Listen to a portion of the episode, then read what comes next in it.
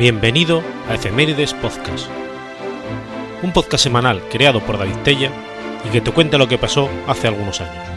Episodio 77, semana del 5 al 11 de junio.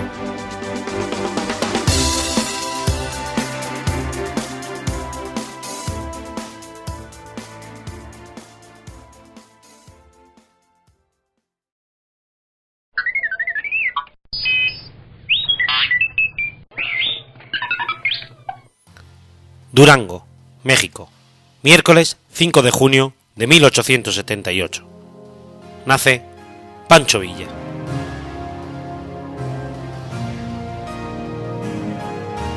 José Doroteo Arango Arambula, más conocido con su seudónimo Pancho Villa, fue uno de los jefes de la Revolución Mexicana, cuya actuación militar fue decisiva para la derrota del régimen del entonces presidente Victoriano Huerta. Doroteo Arango se encontraba fugitivo de la ley por un hecho que aconteció en 1894. Uno de los hijos de Laureano López Negrete, propietario de la hacienda Sombreretillo, donde trabajaba, violó a su hermana mayor. En represalia, Doroteo tomó un revólver y disparó contra el terrateniente, fugándose a las montañas, donde pasó la mayor parte de su tiempo hasta 1910, sobreviviendo primero solo, para luego ser rescatado por una pandilla de bandidos encabezada por un hombre llamado Francisco Villa, quien lo recogió y lo alimentó. Al no tener dónde ir, Arango empezó a operar en esta pandilla asaltando pueblos y delinquiendo en otras áreas. Por su lealtad se ganó la confianza del jefe de la banda. En una ocasión, Francisco Villa, el jefe de la banda, sufrió una herida de bala, porque agonizando nombró a Arango como jefe de la pandilla de bandidos. Fue entonces cuando Arango cambió su nombre a Francisco Villa a petición de la banda que ahora él encabezaría. Continuaron realizando actos de vandalismo, regresando a la hacienda donde Arango había matado a Agustín López Negrete, donde el cuñado del fallecido lo buscaba para matarlo. Doroteo Arango, ahora bajo el nombre de Francisco Villa, acabó con la vida de su rival, y los hombres de este empezaron a seguir una causa en defensa de la clase popular que era fuertemente explotada a punto de comparación con la esclavitud. Las acciones revolucionarias de Villa se dieron durante sus primeros años principalmente en el estado de Chihuahua, en el norte de México, donde su ideal consistió en frenar el abuso que ejercían los hacendados sobre los campesinos y en derrocar a los grupos establecidos en el poder público. Hubo un periodo en el que Villa practicó el bandidaje. Se unió al grupo de bandoleros dirigido por Ignacio Parra, operó con ellos hasta que José Solís, miembro de la banda, asesinó a un anciano. Entonces, Villa se desligó del grupo y trabajó en la mina del Verde, como albañil, y en la ciudad de Chihuahua. La policía reanudó su persecución, por lo que Villa volvió a la sierra como cuatrero. En 1910 se unió al movimiento maderista, primero a través de su compadre Eleuterio Soto, y después mediante Abraham González, con quien tenía vínculos comerciales. En ese entonces, Pancho Villa era nada más que un cuatrero, y la mejor denominación, un guerrillero sin causa. Sin embargo, al conocer a Abraham González, representante político de Francisco I Maderero, en Chihuahua, recibió de éste la educación básica que le hizo abrir los ojos al mundo político y cambiar su visión sobre su propia vida y su relación con los que estaban en el poder. El 17 de noviembre de 1910 atacó la hacienda de Cavaria, donde ese mismo día se dedicó a reclutar a gente para sus tropas. En la lucha armada maderista se distinguió por su audacia y organización. La revolución maderista comenzó a revelar el ingenio militar y la capacidad estratégica de Pancho Villa. En el tecolote engañó a las fuerzas del general Navarro poniendo sombreros sobre estacas para simular un contingente mayor, obligando al general Navarro a la retirada. Sobresalió como jefe de las batallas de San Andrés, Santa Isabel, Ciudad Camargo, Las Escobas y Estación Bauche, contra el general Manuel García Pueblito.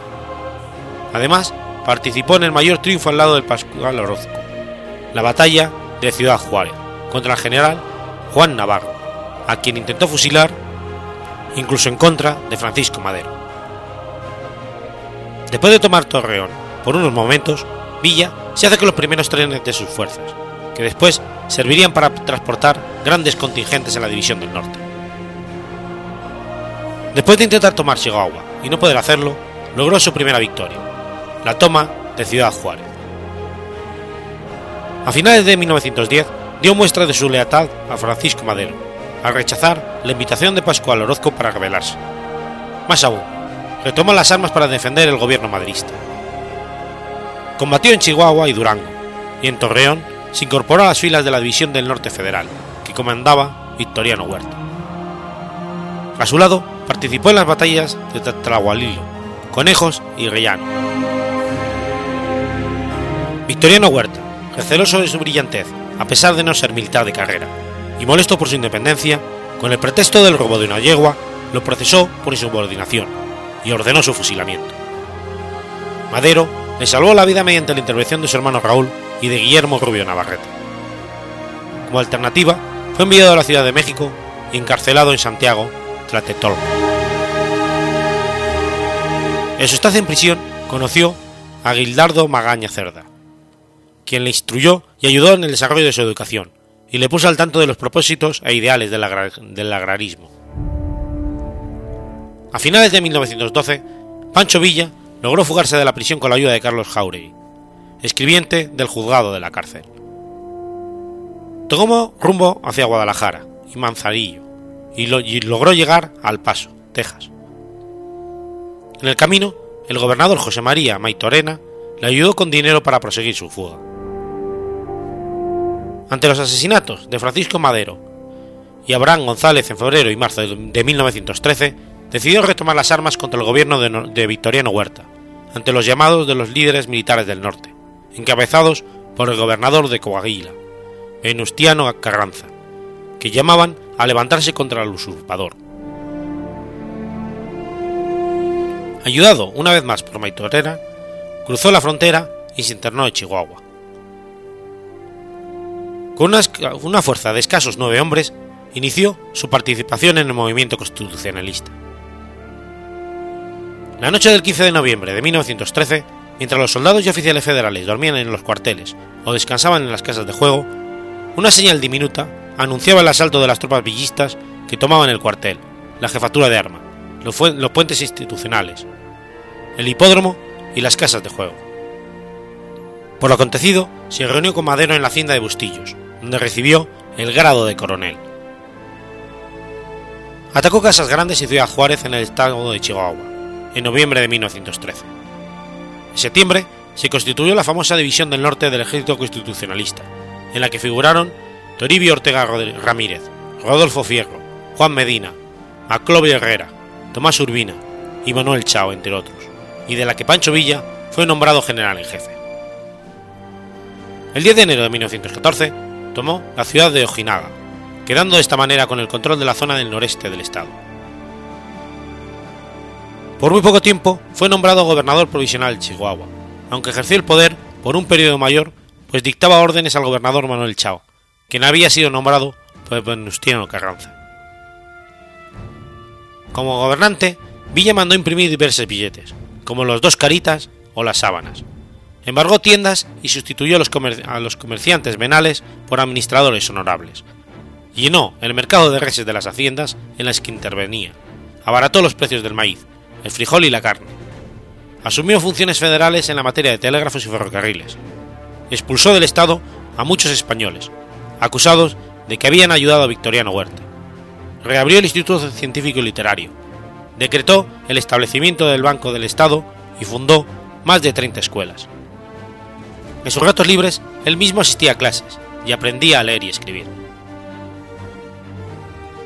Las discrepancias tuvieron un retroceso temporal con el Pacto de Torreón, el 8 de julio de 1914, celebrado entre la División del Norte y el Cuerpo del Ejército del Noreste. A Pancho Villa lo representaron Miguel Silva, Manuel Bonilla y José Isabel Robles. A Pablo González Garza lo representó Antonio Villarreal, Cesario Castro y Luis Caballero. Se acordó que Villa presentaría disculpas a Venustiano Carranza, quien seguiría como primer jefe. A Pancho Villa se le otorgaría el grado de general de división, aunque independientemente de Álvaro Obregón y Pablo González Garza. Villa reconoció a Venustiano Carranza, pero le impuso limitantes, como asumir la presidencia interina y convocar a una convención de generales y gobernadores revolucionarios para señalar la celebración de elecciones y formular un programa de gobierno. Los acuerdos no fueron aceptados en su totalidad por ninguna de las dos partes. Los ejércitos revolucionarios derrotaron a Huerta, quien firma su carta de renuncia el 15 de julio de 1914. A pesar de la victoria, Villa está molesto con Venustiano Carranza, que lo despreciaba por su reputación de bandolero, ya que nunca le había concedido a la División del Norte el grado de ejército ni a Villa el grado de general de división. Obregón se trasladó a conferenciar con Pancho Villa, pero, tratando Obregón de atacar a las tropas villistas por un lado y lograr una alianza por otro, es descubierto por Villa quien manda a fusilarlo. Pero Serrano y Raúl Madero evitan que Álvaro Obregón sea fusilado aceptando las condiciones de Villa y firmando un acuerdo.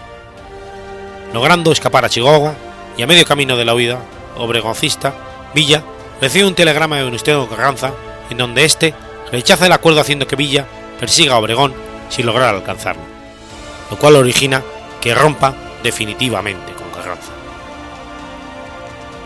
En 1914, Venustiano Carranza citó a una convención de las fuerzas revolucionarias para limar asperezas entre ellas, sin lograr su objetivo, pues Villa se fortaleció en la convención de Aguascalientes. Como resultado, Venustiano Carranza y Obregón rompieron con la convención. Villa tomó la Ciudad de México, a nombre del gobierno de la convención, junto con su aliado Emiliano Zapata, en diciembre del 14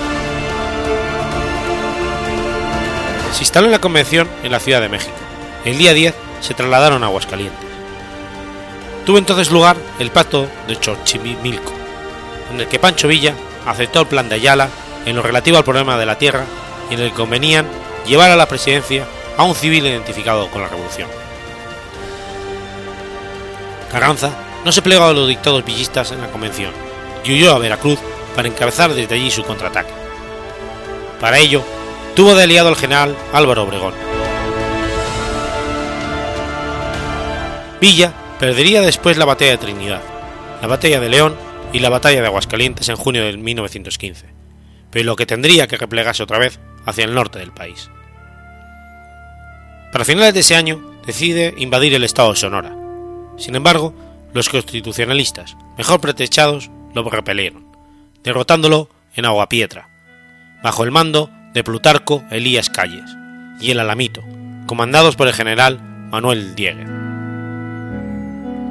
Después de la derrota militar, Pancho Villa, Villa se, se replega a Chihuahua, desde donde fragó un golpe militar que le serviría para atacar a Estados Unidos después de que este país optara por dar apoyo a Venustiano Carranza y en especial contra Woodrow Wilson, por el uso que hizo Obregón de faros gigantes, alimentados con energía eléctrica estadounidense para repeler el ataque nocturno de las vías de las tropas villistas a pueblo fronterizo de Agua Prieta, Sonora. En enero de 1916, un grupo de villistas, al mando del general de órdenes Ramón Banda, emboscaron un tren de México North Western Railway, cerca de Santa Isabel, Chihuahua, y masacró a, a 18 empleados estadounidenses de la compañía minera Asarco. Antes del amanecer del 9 de marzo del 16, un grupo de aproximadamente 1.500 hombres del ejército de Villa, al mando del general Ramón Banda Quesada, atacó el pueblo de Columbus, como represalia al reconocimiento oficial del régimen carrancista por parte de Estados Unidos, y en busca del comerciante Sam Rappel. La invasión de Pancho Villa a Nuevo México fue la única invasión que tuvieron los Estados Unidos en su territorio desde la guerra anglo-estadounidense de 1812. Ante los hechos acontecidos en la batalla de Columbus, el presidente estadounidense Winslow Wilson enviaría el 14 de marzo de 1916 tropas encabezadas por el general Black Jack a la captura de Villa.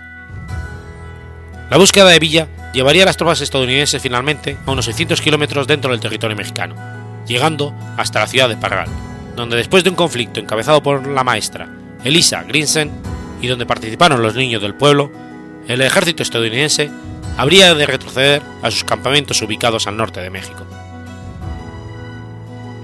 Durante 11 meses, los 10.000 soldados de Pershing recorrieron los desiertos del inmenso estado de Chihuahua.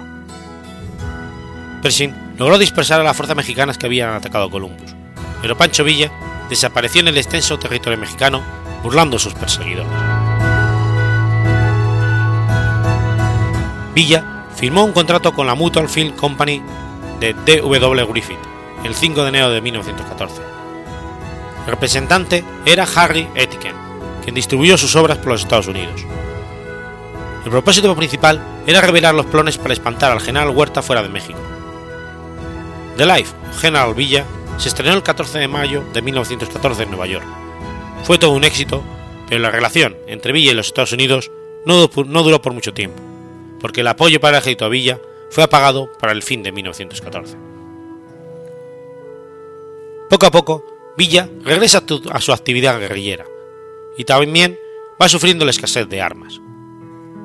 Así se mantuvo de 1917 a 1920, salvo un periodo de resurgimiento, cuando Felipe Ángeles volvió al país para luchar a su lado.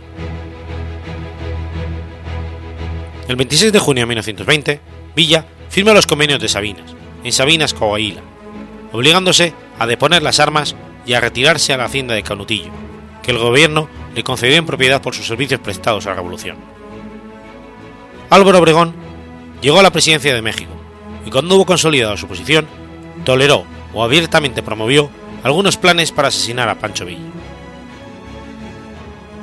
Durante la rebelión de la Huertista, ante el temor de que Pancho Villa nuevamente se levantara en armas, se decide matarlo. El general Calles contacta con el coronel Lara para asesinar a Villa. Le ofrece 50.000 pesos y el ascenso al grado de general. No se duda de que intervinieron elementos estadounidenses en la eliminación de Villa. Pancho Villa fue emboscado y asesinado la tarde del 20 de julio de 1923, cuando se dirigía a una fiesta familiar en Parral, Chihuahua. Su cadáver fue decapitado. En esta profanación intervinieron ayudantes locales y el estadounidense Handal, pagado por el rey de la prensa estadounidense William Randolph Hearst, quien desembolsó 5.000 dólares por la cabeza de Villa, trocada en dantesco trofeo.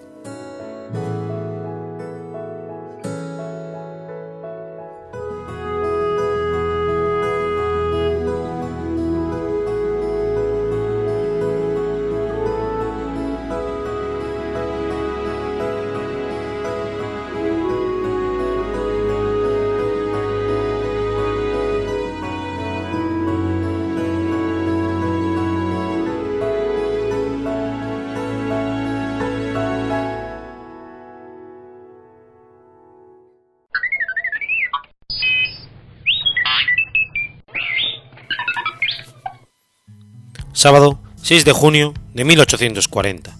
Muere Marcelino Champañán.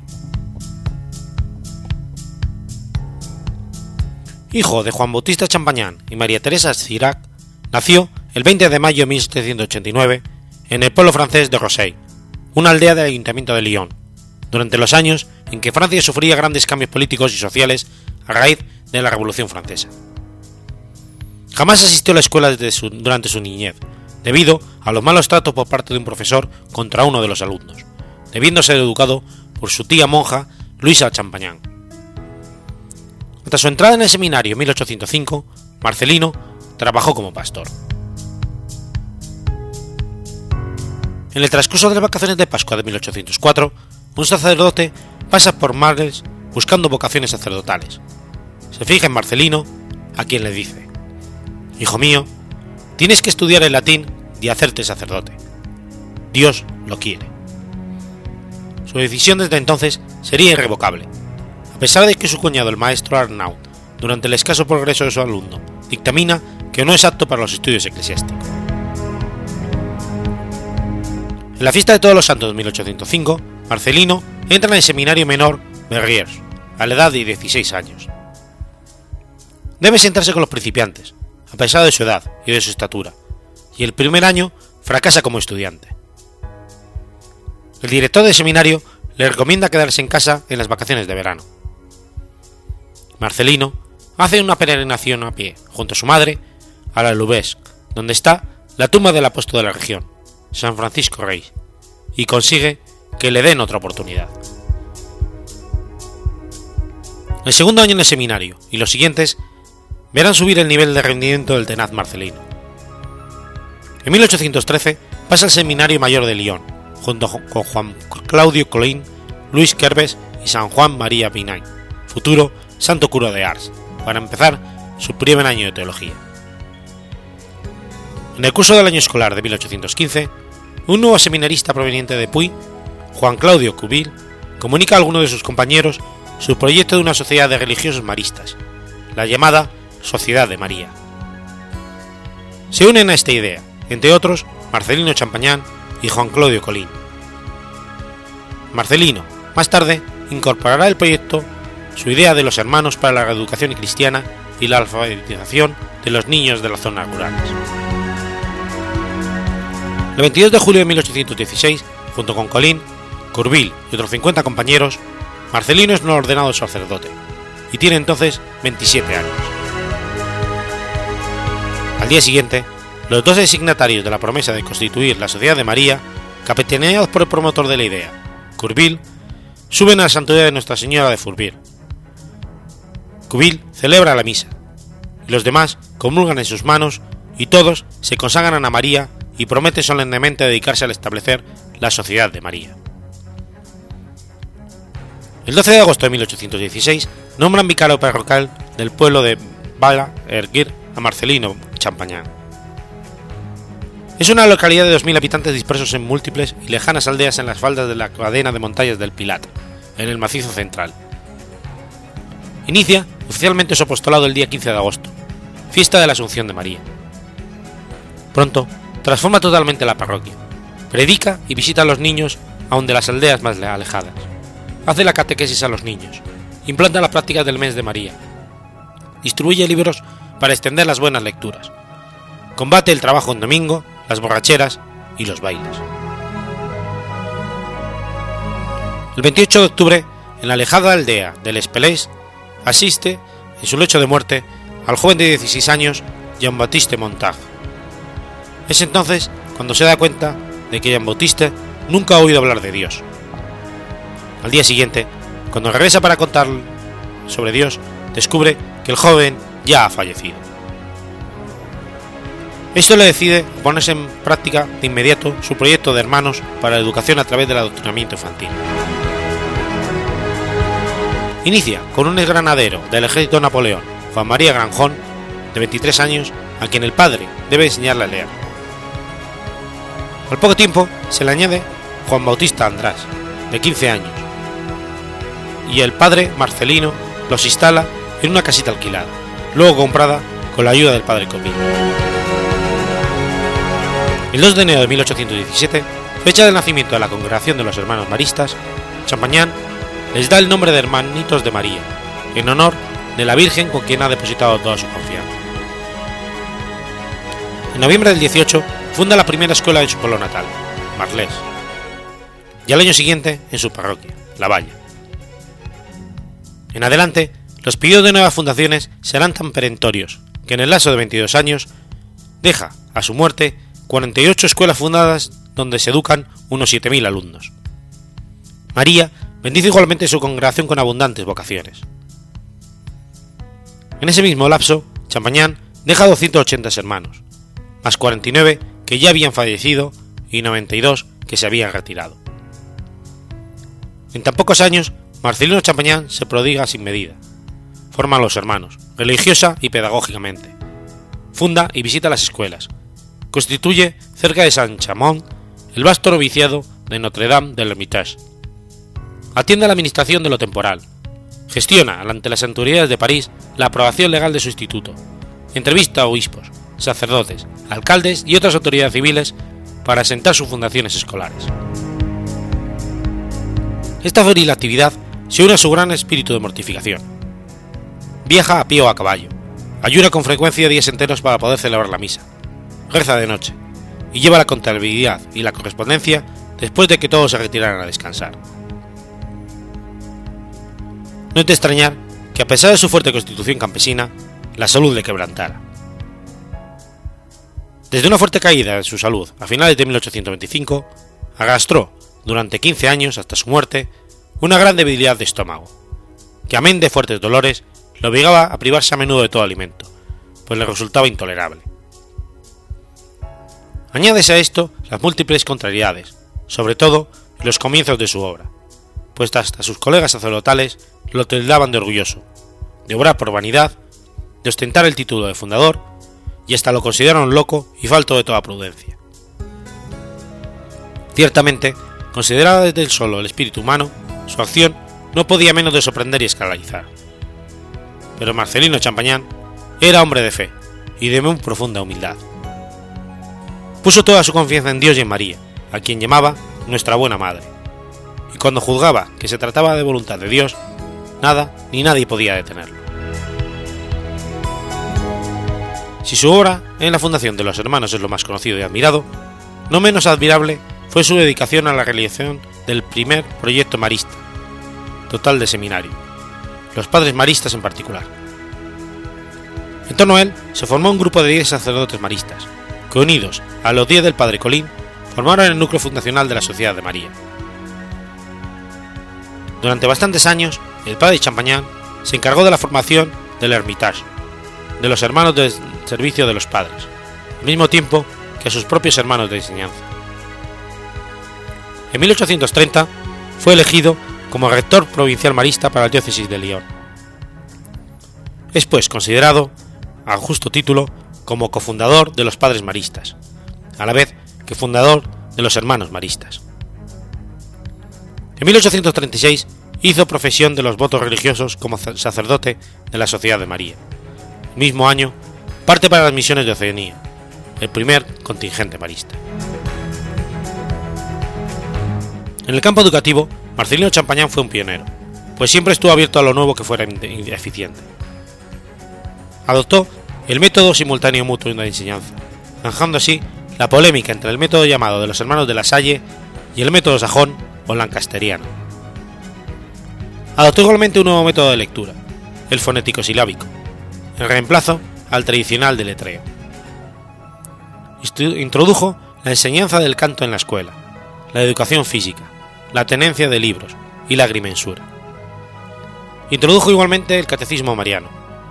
Hizo practicar la disciplina preventiva y prohibió todo castigo físico. Decía, para educar hay que amar, y este es el lema de los educadores maristas en todos los países del mundo. Fundó el Colegio Marista Sagrado Corazón. Muere el 6 de junio de 1840, cuando los hermanos estaban cantando la alabanza mariana de la salve, como inicio de la jornada. Práctica que él había introducido como escudo contra todos los disturbios políticos y sociales en la que Francia convulsionada de su tiempo tuvieron, él y sus hermanos, que soportar.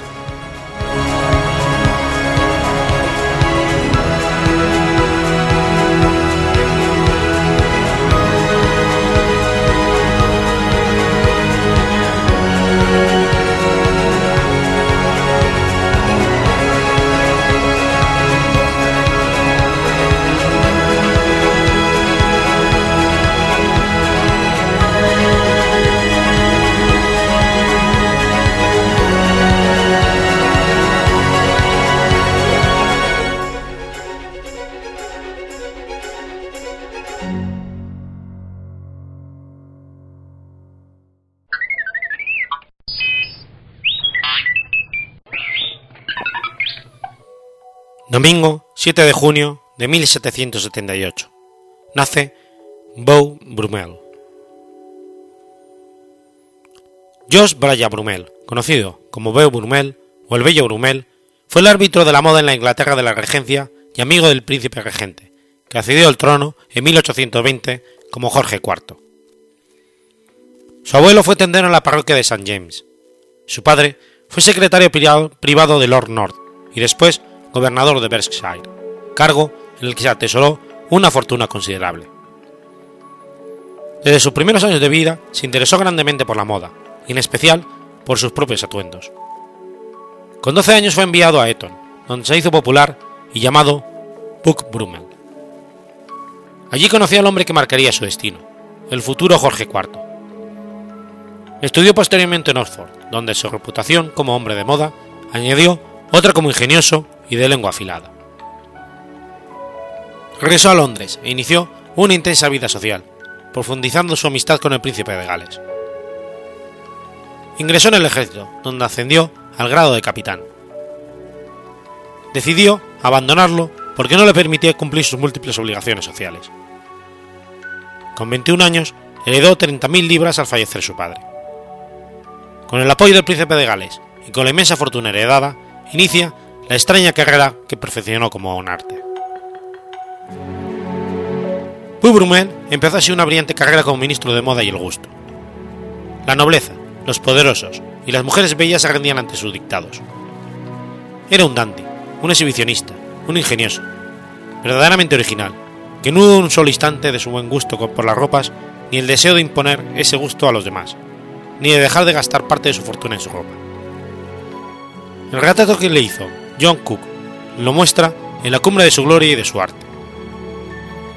Abogó por la higiene personal sin falta y se bañaba diariamente, como Cleopatra, en una bañera repleta de leche. A Brummel se le atribuye la creación del traje moderno de caballero, vestido con corbata o algún tipo de pañuelo anudado al cuello. El regente, príncipe de Gales, tartamudeó cuando Brummel le dijo que no le gustaba el corte de chaqueta de cola. Nada más lejos de su mente las ropas con líneas excéntricas o colores histéricos aspiraba al difícil y creado imposible arte de pasar notoriamente desapercibido. Pudo haberlo logrado alguna noche, o tal vez algún momento durante su vida, que vivió como un sueño.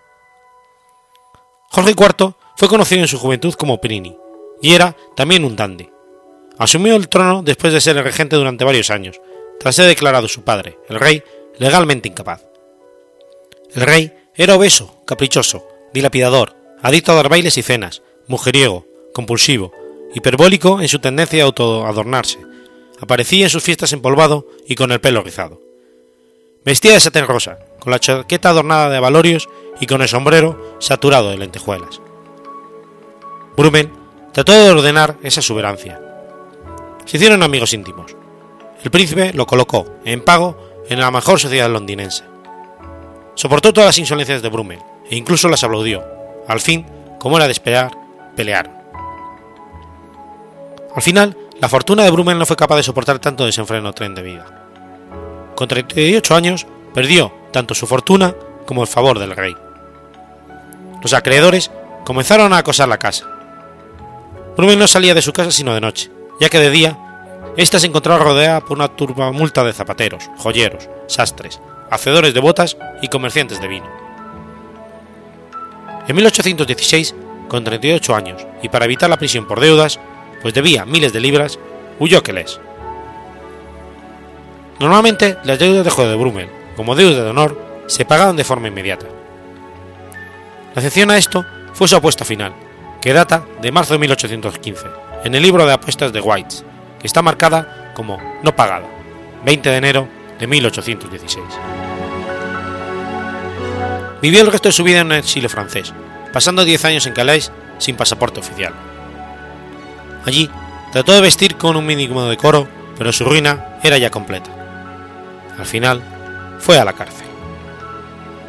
Fue nombrado cónsul en Caen gracias a la influencia de Lord Avenley, segundo barón Avenley, y al marqués de Worcester, ya que el reinado, ya en el reinado de Guillermo IV. Esto le proporcionó una renta anual. Este nombramiento duró, dos años, antes de que Brummel recomendara que el Foreign Office abolía el consulado en Caen, con la esperanza de ser trasladado a una posición con más beneficio en otro lugar. El consulado fue abolido, pero no le dieron otro cargo. Rápidamente, Brummel se quedó sin dinero y acabó en la prisión por deudas, donde lo llevaron sus acreedores de Calais. Solo la caritativa intervención de sus amigos en Inglaterra le proporcionó cierto alivio. Dejó de vestirse, bañarse y afeitarse de noche, en el mísero cuarto de la pensión, organizaba simulacros de las grandes cenas que había vivido.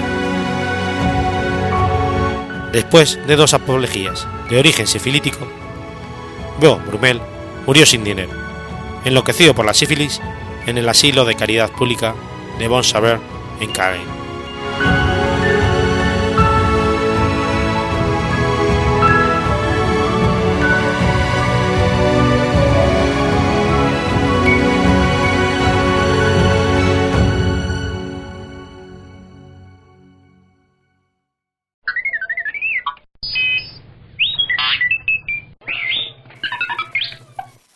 Sábado 8 de junio del año 68.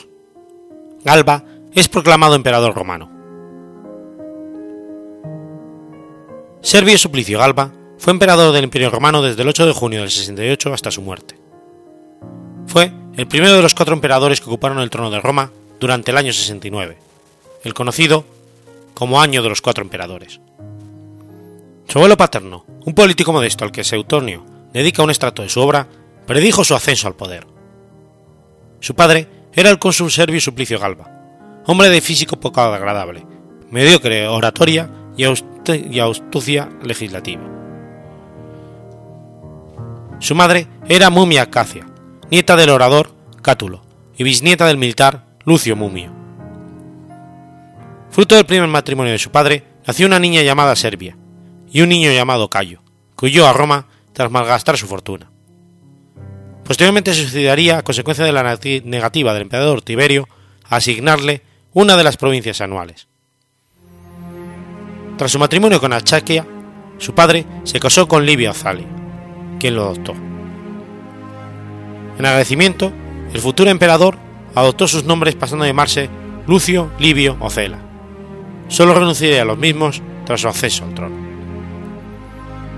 A pesar de que procedía de una familia noble y de gran fortuna, no estaba relacionado con adopción o nacimiento con los seis primeros Césares, los miembros de la dinastía Julio Claudio, que aún la llevaban como sobrenombre por derecho propio, más que como título. Aunque su esposa era bisnieta del triunviro Lépido, cuya esposa era hermanastra de Bruto, el asesino de César, quien se casó con la hija de Catón el joven, Porcia, tatarabuela del emperador Nerón. Cuando observaron su precocidad, tanto César Augusto como Tiberio lograron encontraría su lugar en la cima del imperio. Suetonio afirma que se cultivó en la ciencia de la jurisprudencia con considerable asiduidad. Se casó con una lépida, con la que tuvo dos hijos. Sin embargo, tras la muerte de todos ellos, se convertiría en célibe a pesar de las insinuaciones de Agripina, madre de Nerón. Mientras vivió Libia, Galza gozó de su favor. A su muerte, la esposa de Augusto le mencionó en su testamento, a pesar de lo cual no pudo recibir nada a consecuencia de la intervención del tacaño Tiberio. Asignado para una apretura en, el año 20, ocupó este cargo antes de lo que indicaba la tradición. Tras expirar su mandato, se le envió a gobernar la provincia de Aquitania. Tras ello, fue, tras ello fue cónsul, sucediendo al padre de Nerón. Calígula lo envió a Germania, a fin de sustituir a Getúlico, hombre del que sospechaba el emperador. Galba obtuvo renombre militar en este cargo, al desempeñar una eficaz política castrense a través de la cual impuso una rigurosa disciplina entre sus hombres. Durante su regencia rechazó las invasiones bárbaras, que habían llegado hasta la Galia. Calígula quedó tan satisfecho que recompensó considerablemente a las tropas que habían comandado al futuro emperador. Ya que rechazó tomar el imperio tras la muerte de Calígula, a pesar de que muchos listaron hacerlo, disfrutó también del favor de Claudio, quien lo contaba entre sus compañeros más íntimos. Sirvió durante dos años como procónsul en África. Con una justa y severa política, pacificó un territorio empobrecido a causa de los continuos ataques bárbaros y luchas intestinas. Tras ello, se reiteró hasta que el emperador Nerón le ofreciera la provincia de Hispania tarraconense. En este punto de su carrera, que tuvo tan buen comienzo, comenzó a dejarse dominar por la indolencia y la apatía. En este punto, los historiadores barajaron dos opciones.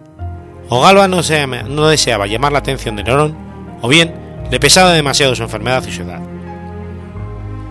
Mientras estaba en Clunia, en la primavera del 68, recibió informaciones que afirmaban que el emperador había acusado cartas con órdenes de asesinarlo, lo que pudo haberle decantado a unirse a la rebelión, a la rebelión de Videx, cuando éste solicitó su ayuda. Antes de que Videx cayera, Galba reclutó una legión de provinciales, la séptima galviana, que convertida en Gémina sería con posterioridad la única en la península, con sede en la actual ciudad de León. A ella se sumaba la única legión por entonces presente en Hispania, la sexta Victix, además que una especie de senado con carácter consultivo, así como un cuerpo de jóvenes caballeros, los evocati, que deseaban prestar servicios militares. A pesar de todos estos preparatorios, cuando falleció Videx, estuvo a bordo del suicidio. No obstante, renunció a ello tras la llegada de noticias de la capital que afirmaban de la muerte de Nerón. Tras ello, añadió a su nombre el título de César. Durante su marcha y su llegada a la capital imperial, se labró una reputación de ávaro y ambicioso, debido a las impopulares medidas que aprobó con el fin de restaurar los fondos estatales, esquilmados por la generosidad de Nerón y los gastos derivados de las campañas en Armenia y Judea. Así, a pesar de ser extraordinariamente rico, se negó a pagar a la Guardia Pretoriana la recompensa prometida en su nombre. Su avanzada edad había mermado sus energías, sus energías, dejándole totalmente en manos de sus hombres de confianza. Tres de ellos, el senador Tito Vinio, con el que compartió su segundo consulado, el comandante pretoriano Corlenio Lacón y su siliberto Celo Marciano, eran conocidos como los tres pedagogos, a consecuencia de la influencia que ejercían sobre el emperador. Sus políticas, así como la impunidad con la que permitía actuar a sus agentes, le valió el odio del pueblo y el ejército. Mermado intelecto del emperador se decantó por creer que esta hospitalidad se debía a la ausencia de un heredero, por lo que adoptó a Lucio Calpurnio Fisón, y esto decidió a Otón a iniciar su marcha sobre la capital. En 1 de enero de 69, dos legiones de Germania Superior se negaron a renovar el juramento de lealtad que les vinculaba a Galba, derribaron sus estatuas y exigieron la elección de un nuevo emperador. A la mañana siguiente, las legiones de Germania Inferior nombraron emperador a su comandante Vitelio. Esta rebelión hizo al emperador comprender la dimensión de su impopularidad y del descontento del pueblo hacia su administración. Galba fue asesinado en el Forón la mañana del 15 de enero del 69 por un soldado de la Legión 15 Primogenia, llamado Camirius, cuando contaba con 72 años de edad. Su sucesor, Pisón, fue asesinado tres días después. Plutarco afirma que el emperador ofreció el cuello a sus asesinos exclamando, Matadme si de ello depende el bien de Roma.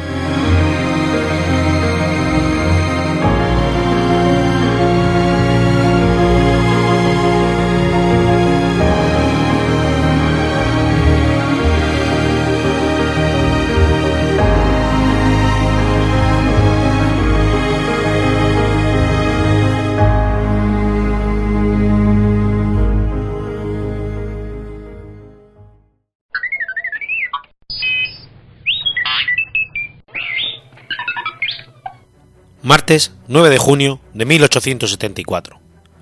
Nace Launceston Elliot. Launceston Elliot nació en Launceston, Tasmania, Australia. Poco tiempo después de su nacimiento, su familia se mudó a la India. Su familia se estableció como parte de la aristocracia escocesa, con el conde de Minto como cabeza de familia, con fuertes conexiones en la India. El cuarto conde de Minto sirvió como gobernador general de la India.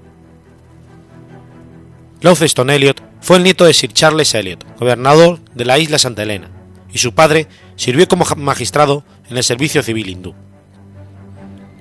En 1887, el padre de Elliot renunció a su puesto en la India y llevó a su familia a Inglaterra, donde realizó trabajos, agrícolas en Essex. Launceston, de 13 años, un excepcionalmente bien constituido joven, quien estaba viviendo por primera vez en Inglaterra, cayó inmediatamente bajo la influencia del gran Ojet Shadow y pronto se convertiría en un talentoso e inusual pesista. En enero de 1891, a la edad de 16 años, tuvo una actuación destacada en el primer campeonato británico, que se llevó a cabo en el Café Mónico, en Piccadilly, Londres. Tres años después fue el ganador del campeonato en el Royal Aquarium, en Westminster.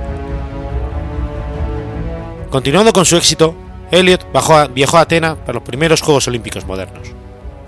En ese tiempo no había normas aceptadas internacionalmente o clasificaciones para la alterofilia. En el programa de los Juegos, el, el levantamiento a dos brazos fue la primera prueba, y después de una larga competencia, Vigo Jensen, de Dinamarca, y Elliot había levantado 111,5 kilos, pero el príncipe George premió al danés con el primer lugar por haberlo hecho con un mejor estilo. El levantamiento de Jessen fue completado limpiamente, mientras que el de Elliot fue realizado con ciertas dificultades. Al contrario, el evento de levantamiento a una sola mano fue corto y se realizó inmediatamente terminado el anterior. Elliot rechazó la oferta del príncipe George de un descanso y solicitó poder realizar su levantamiento después que Jensen. Como en la competencia de dos brazos, inicialmente el danés tenía la ventaja de levantar después de él. El pedido fue aceptado, a pesar que el orden del levantamiento no tenía efectos significativos en el resultado. Elliot levantó 71 kilos sin dificultad, mientras que Jessen, quien se había lesionado al intentar levantar 112,5 kilos en la competencia de dos brazos, solo pudo levantar 57 kilos, y el primer campeón olímpico británico fue coronado. Elliot también compitió en el levantamiento en el evento de 100 metros llanos del programa de atletismo. Se ubicó en la tercera posición de su serie clasificatoria y no avanzó a la final. En los eventos de lucha, Elliot fue derrotado por el primer round por Karl Schumann de Alemania, el campeón de gimnasia. También finalizó último de cinco competidores en el evento de escalada de cuerda, del programa de gimnasia. Después de su victoria en Atenas, estableció cuatro nuevos récords en los campeonatos amateur de 1899, y como una figura prominente en el escena del levantamiento de pesa británico, su éxito financiero estaba virtualmente asegurado. También compitió en los Juegos Olímpicos de París de 1900, en las competencias de lanzamiento de disco, colocándose en la undécima posición, y no hubo eventos de levantamiento de pesas en ese año. En 1905 se convirtió en profesional. Después de su retiro, Elliot se estableció en el campo, en Inglaterra, por algunos años, antes de establecerse en Melbourne en 1923. Murió de cáncer de columna vertebral el 8 de agosto de 1930.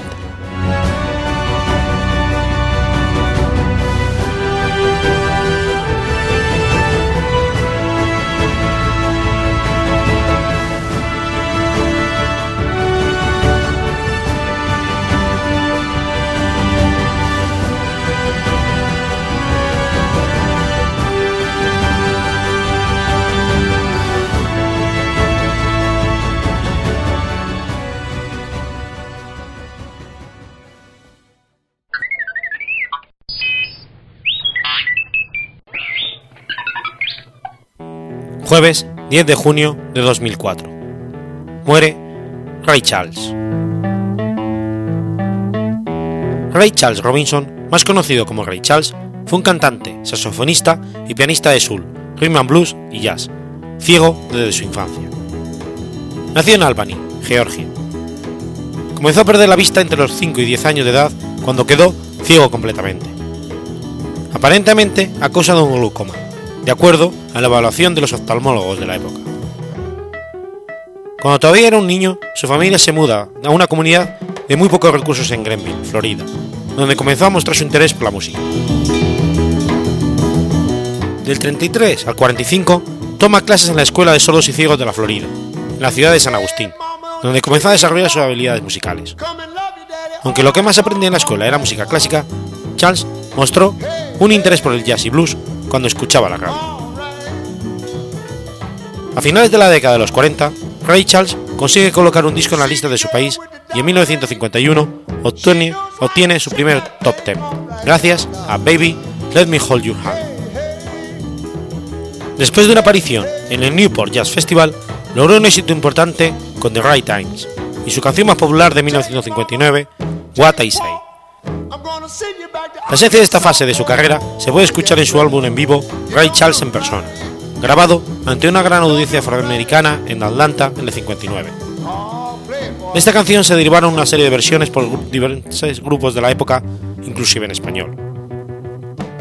Ray integró a su banda Las Raclettes, un grupo de tres chicas que ya antes se llamaban las Cookies. Asimismo, una cantante soprano extra llamada Marianne Fisher. En 1961, Charles canceló un concierto programado por el Bell Auditorio en Augusta, Georgia, para protestar por las ubicaciones segregadas. Contrario a lo que la película biográfica de Ray dice, Charles no fue vetado en Georgia, aunque tuvo que pagar la compensación del promotor. Ese mismo año, él hizo un dueto con un álbum con el vocalista de jazz Betty Carter. En el 65, Charles fue arrestado por posesión de heroína, a la que fue adicto durante 17 años. Fue su tercer arresto por el delito, pero pudo evitar ir a prisión después de dejar el hábito en una clínica en San Francisco. Pasó un año en libertad condicional y realizó el Let's Go Get Stoned de Ashford y Simpson. Tras 1970, Charles realizó lo que sería un éxito o su pérdida, con algunos éxitos populares y trabajos aclamados por la crítica y alguna música que lo desechaba. Se concentró en espectáculos en vivo, aunque su versión de Georgia My Mind, una canción originalmente escrita para una chica llamada Georgia, fue un, éxito. Pronto fue proclamada como la canción por excelencia de Georgia el 24 de abril de 1979, con la aparición de Charles en el piso de la legislatura del Estado. En 1996, Ray Charles hizo un cameo para la película Espía como pueblo. En 2004, Charles realiza un álbum de duetos, Genius Love Company, que fue nominado para los premios Grammy a Mejor Álbum Vocal Pop, Álbum del Año, Canción del Año, ganando el Álbum del Año y Canción del Año. Un dueto con Nora Jones fue nominado a Mejor Canción. Ray falleció a la edad de 73 años, el 10 de junio de 2004, en su casa de California. Sus restos se encuentran en el cementerio Ingleton Park de Los Ángeles. Santo Maria, Vem so Santo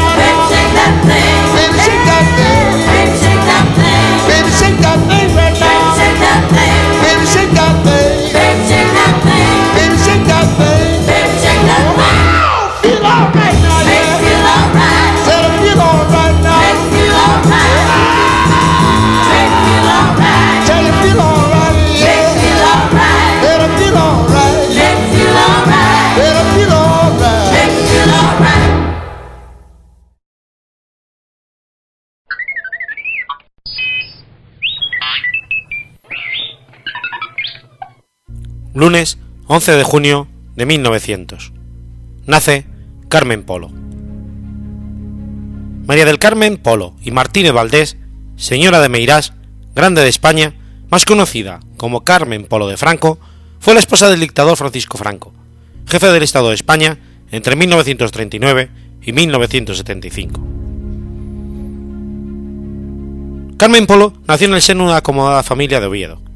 Sus padres fueron Felipe Polo y Flórez, abogado natural de Palencia, con propiedades considerables y ascendencia carlista, y Ramona Martínez Valdés, y Martínez Valdés, perteneciente a una ilustre familia de San Cucao, parroquia del Concejo Asturiano de Llanera. Su madre falleció el 8 de febrero de 1914, cuando Carmen contaba con tan solo 13 años. Desde entonces, y junto a sus tres hermanos menores, Isabel, Felipe y Ramona, pasó el cuidado de su tía, Isabel Polo y Flórez, mujer del abogado Luis de Bereterra, la cual se aseguró de la educación de los niños. Primero estudiaron en las Ursulinas y luego en un colegio de las Salesianas. En casa tenían una institutriz francesa, llamada Madame Clavier. Carmen conoció al comandante Francisco Franco en Tarna, poco después de que la trasladaran a la guarnición de Oviedo, en la primavera de 1917. La familia Polo y Martínez Valdés no veía con buenos ojos el noviazgo de su primogénito con Franco, a quien consideraban poca cosa para su hija, y preferían casarlo con el seno de la aristocracia obetense. Su padre llegó a pronunciarse calificando al novio de pobre aventurero en busca de una buena dote, y en una frase que circuló entre las altas esferas de Oviedo, Felipe Polo señaló que permitir casar a su hija con un comandante africanista era como permitir que lo hiciera con un torero. Sin embargo, Carmen consigue lograr el consentimiento definitivo de su padre y su tía después de dos años. El noviazgo, marcado por la guerra en el norte de África, no fue fácil, y la boda hubo de aplazarse en varias ocasiones. Cuando muere el general Valenzuela, sucesor de José Millán Astray al frente de la Legión, le ofrecen a Franco la jefatura y el ascenso a teniente coronel. Es una gran oportunidad para satisfacer sus, sus ambiciones, así que parte nuevamente hacia Marruecos el 18 de julio del 23 y le promete a Carmen que ese mismo año se casarían por encima de todo. Salvo que muriera en combate, volvería por ella. Franco se había convertido en el militar más prometedor del momento y también en uno de los más condecorados cuando regresa con un permiso de 40 días y la autorización real para casarse. La boda se celebra el 23 de octubre del 23, en la iglesia de San Juan del Real, en Oviedo. Fue padrino el rey Alfonso XIII, representado por el general Antonio Losada, gobernador militar de Asturias.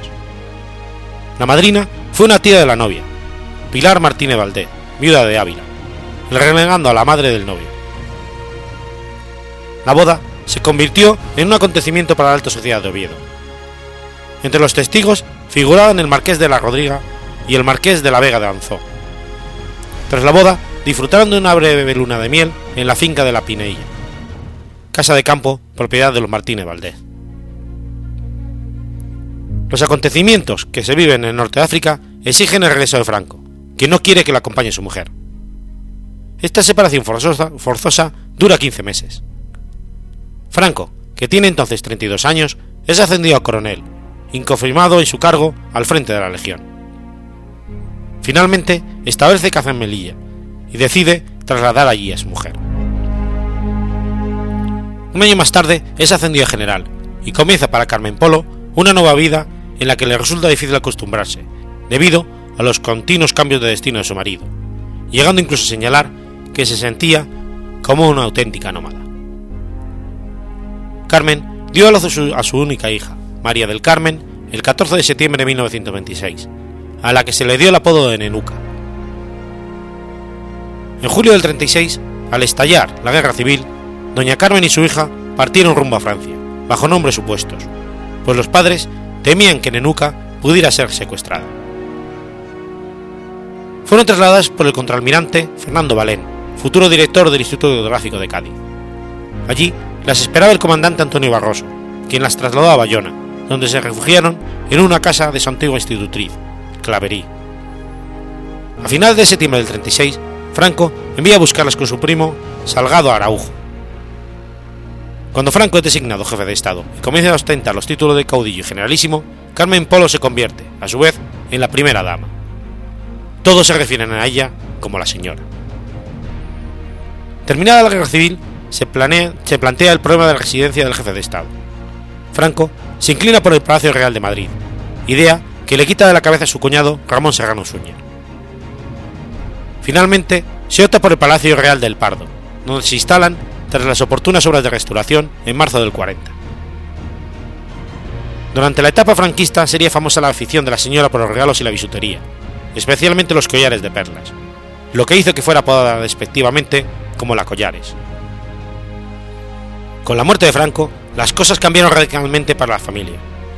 Rey Juan Carlos I le concede, por real decreto, el señorío de Meirás con la dignidad de Grande de España. A la muerte de su marido, Carmen Polo disponía de un gran patrimonio inmobiliario y económico atesorado durante la dictadura. En los años siguientes a la muerte de Franco, Carmen Polo vivió la desintegración de su propia familia. Carmen falleció el 6 de febrero del 88, a los 87 años de edad, de una broqueneumonía.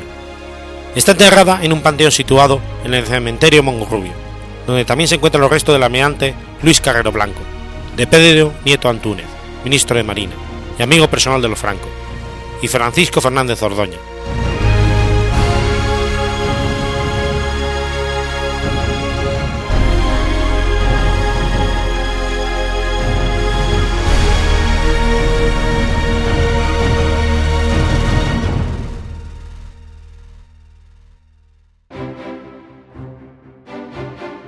Has escuchado Efemérides Podcast.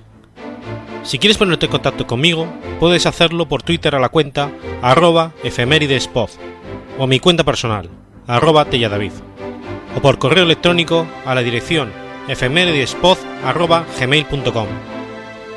También puedes visitar la página web efemeridespodcast.es. Y recuerda que puedes suscribirte por iTunes y por iBox y tienes un episodio nuevo cada lunes.